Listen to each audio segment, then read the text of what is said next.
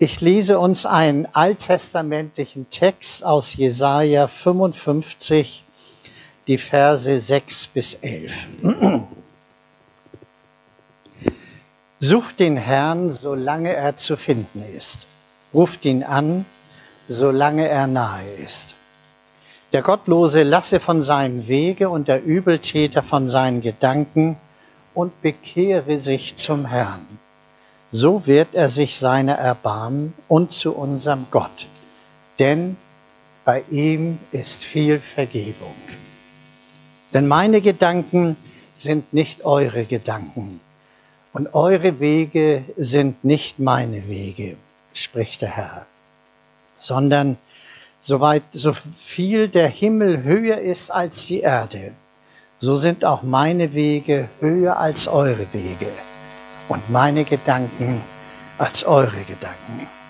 Denn gleich wie der Regen und Schnee vom Himmel fällt und nicht wieder dahin zurückkehrt, sondern feuchtet die Erde und macht sie fruchtbar und lässt wachsen, dass sie gibt Samen zu sehen und Brot zu essen, so soll das Wort, das aus meinem Munde geht, auch sein. Es wird nicht wieder leer zu mir zurückkommen sondern wir tun, was mir gefällt. Und ihm wird gelingen, wozu ich es sende. Ich bete nochmal. Gott unser Vater, aus der Not und Bedrängnis dieser Zeit, aus unserer Not und Bedrängnis, aus unseren Fragen und Zweifeln, suchen wir heute bei dir Geborgenheit. Bei dir ist Friede, denn bei dir ist der Sohn, der uns mit dir versöhnt hat, als er für uns starb. Ja, Vater, bei dir ist die Vergebung, dass man dich fürchte. Wir bitten dich jetzt um dein Wort. Schenk es uns so, dass es uns reinigt, stärkt und erneuert. Fange bei mir damit an.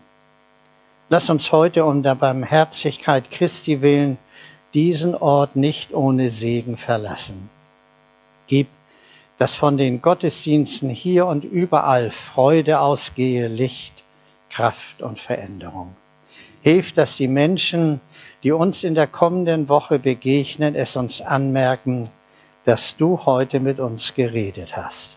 Dir sei Ehre, Anbetung, Lob und Dank. Hier auf Erden, dort vor deinem Thron, jetzt und in Ewigkeit. Amen ein bisschen zum Umfeld dieses äh, alttestamentlichen Textes. Das Volk Israel im Exil vor dem zweiten Exodus in seiner Geschichte. Der Prophet Jesaja lässt uns im zweiten Teil seines Buches, so etwa ab Kapitel 40, teilhaben an Gottes Geschichte mit seinem Volk im Exil, in der babylonischen Gefangenschaft.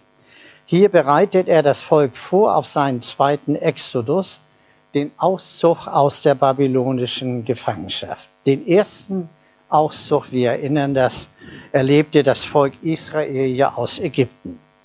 Auch diesmal bedient sich Gott eines heidnischen Königs, des Königs der Meder und Perser Kyros.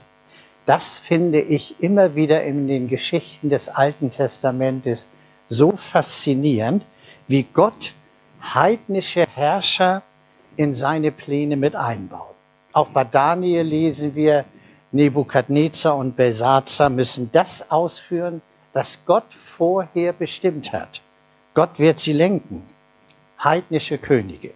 Vielleicht hilft uns das heute, die uns oder von uns so wichtig angesehenen Persönlichkeiten und Politiker in dieser Welt so ein bisschen einzuordnen.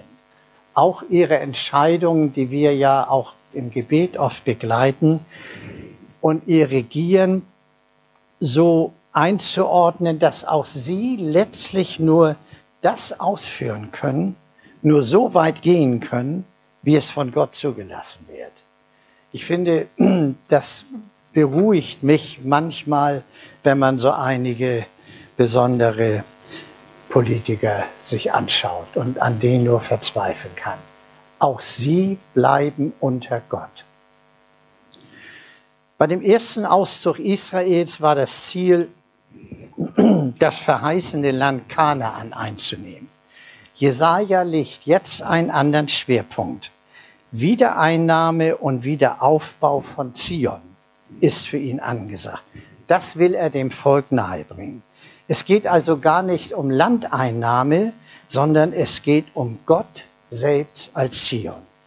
Nicht politische Grüße steht im Vordergrund, sondern die Gottesgemeinde. Das soll bei diesem zweiten Exodus das heimkehrende, erlöste Israel werden, mit Yahweh als deren Mitte.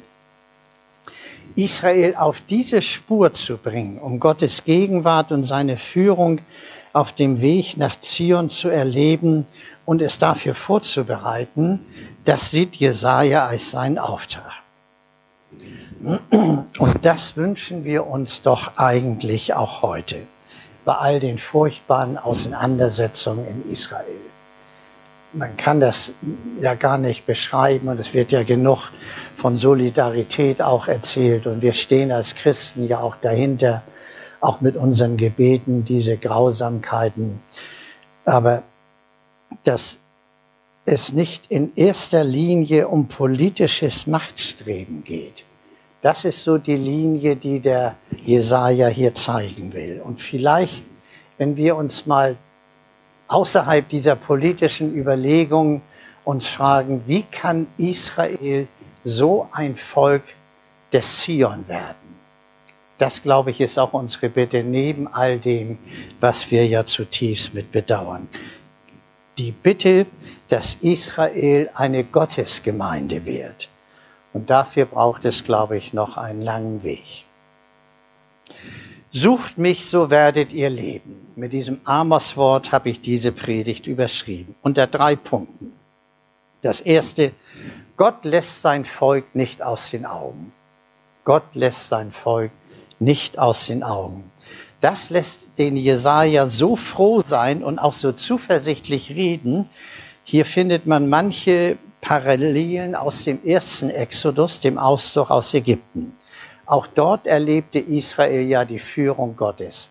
Nachts die Feuersäule und tagsüber die Wolkensäule. Sie zogen vor dem Volk her und das Volk ging hinter ihm her. Am Schluss des Zugs bildete sie sich dann noch so als Schutz, so Bergen von vorn und hinten hinter Israel.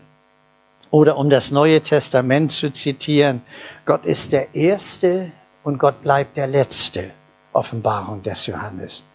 Und so auf uns übertragen heißt das, darum braucht sich auch die heutige Gemeinde, die Christen, Jesu die Gemeinde Jesu nicht zu fürchten auf ihrem Weg durch die Geschichte, die zukünftig sicherlich nicht leichter wird.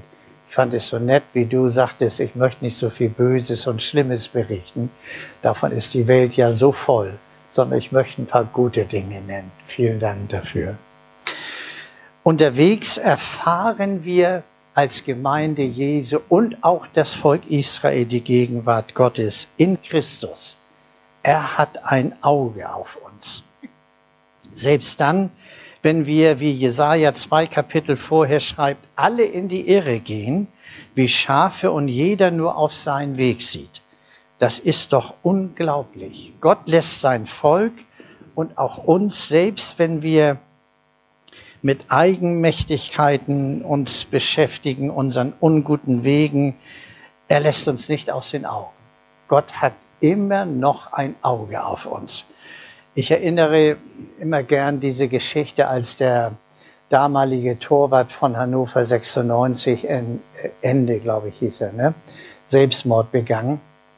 In der Trauerfeier, die Margot Käßmann hielt, hat sie gesagt, sie kannte ihn ja gar nicht. Wir sind alle in Gottes Händen.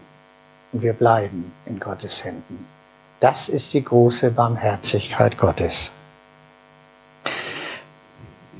Gott geht seinem Volk nicht nur nach, sondern Gott trauert um sein Volk. Er klagt um sein Volk. Er weint beinahe, dass er sich von diesem bösen Tun zurückziehen muss. Wir haben das gelesen, Kapitel davor 54, Vers 7. ich habe dich einen Augenblick verlassen. Vers 8.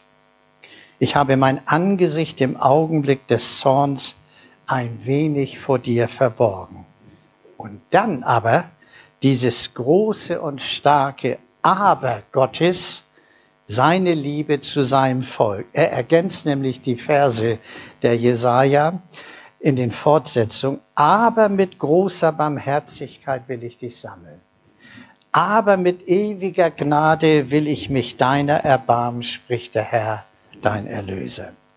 Das Ringen Gottes um sein Volk, das Zurückholen auf die Spur des Glaubens und Vertrauens, das wird uns in den nächsten Versen angeboten. Das ist mein zweiter Punkt. Die neue Chance. Gott will sich finden lassen. Sucht den Herrn, solange er zu finden ist, ruft ihn an, solange er nahe ist. Der Gottlose lasse von seinem Weg und der Übeltäter von seinen Gedanken und bekehre sich zum Herrn, so wird er sich seiner erbarmen und zu unserem Gott, denn bei ihm ist viel Vergebung.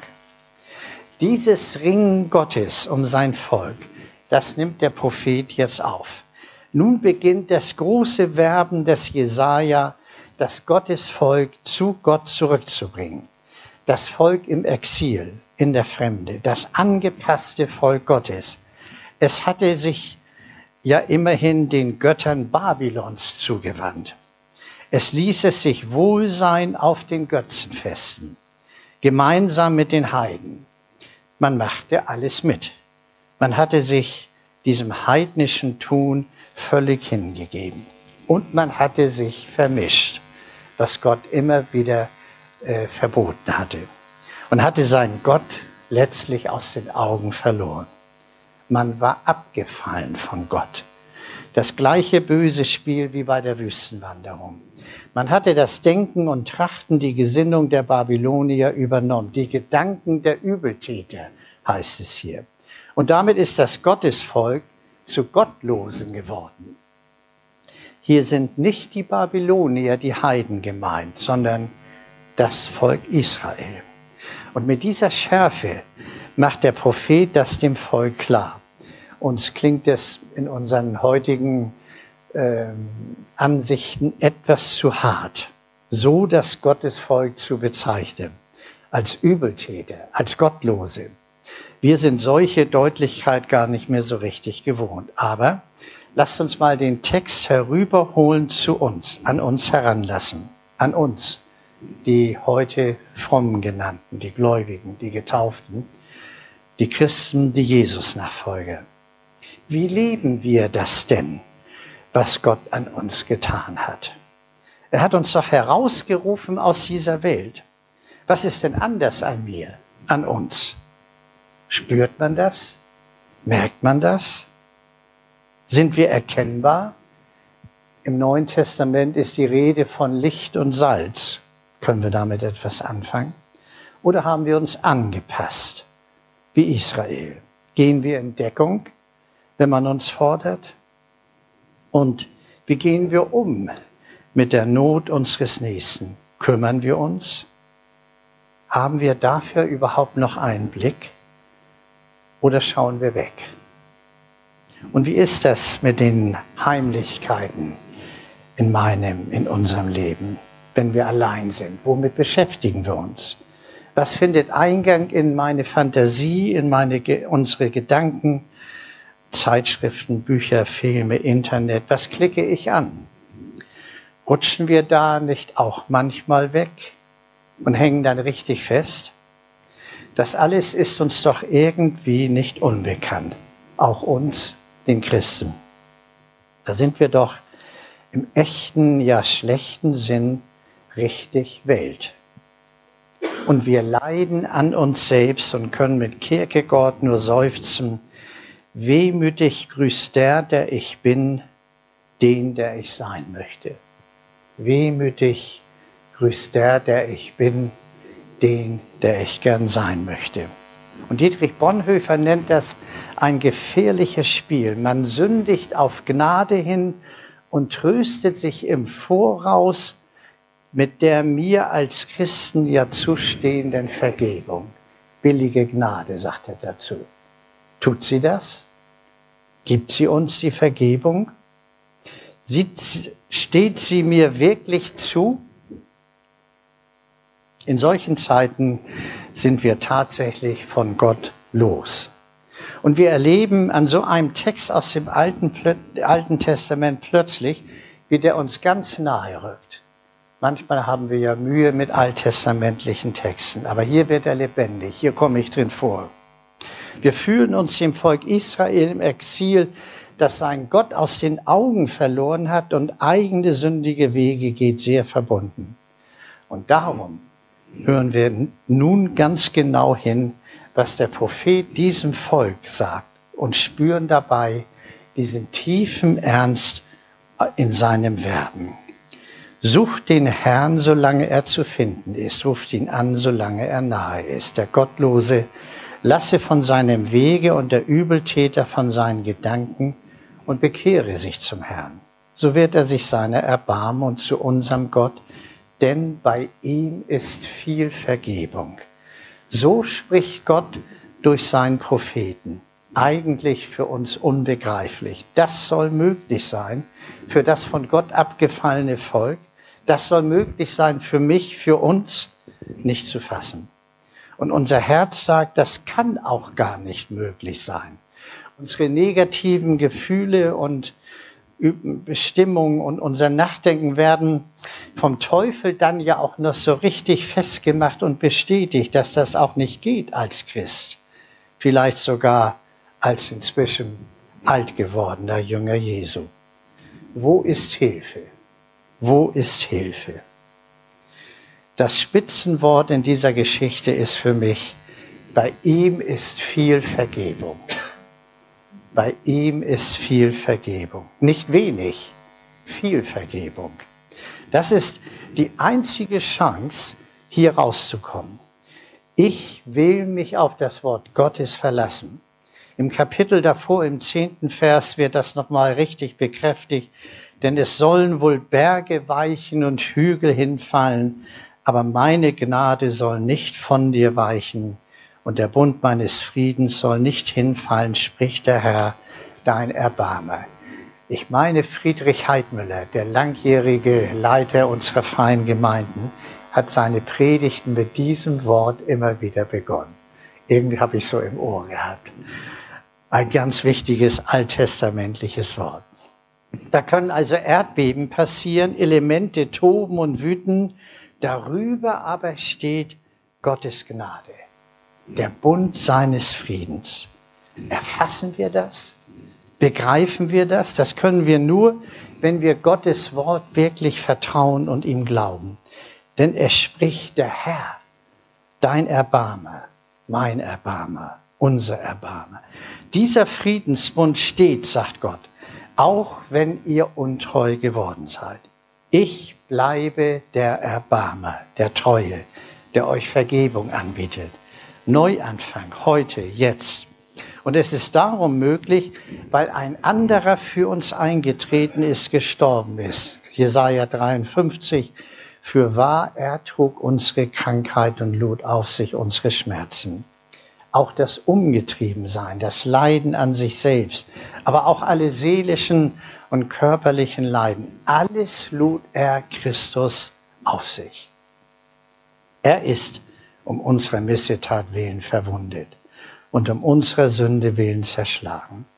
Die Strafe liegt auf ihm, auf dass wir Frieden hätten, und durch seine Wunden sind wir heil geworden. Der Herr warf alle unsere Sünde auf ihn. Darum kann Jesaja von Vergebung sprechen, so prophetisch vorausschauend auf den Messias, der einmal kommen wird. Und wir schauen zurück. Jesus Christus tritt für uns in den Riss. Was für ein Gott, was für ein Heiland. Das Dritte.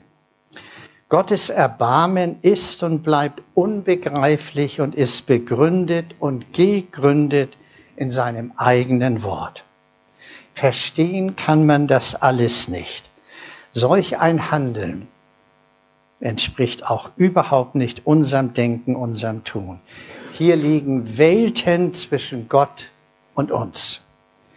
Und das sagen die nächsten Verse. Meine Gedanken sind nicht eure Gedanken. Eure Wege sind nicht meine Wege, spricht der Herr, sondern so viel der Himmel höher ist als die Erde, so sind auch meine Wege höher als eure Wege und meine Gedanken als eure Gedanken.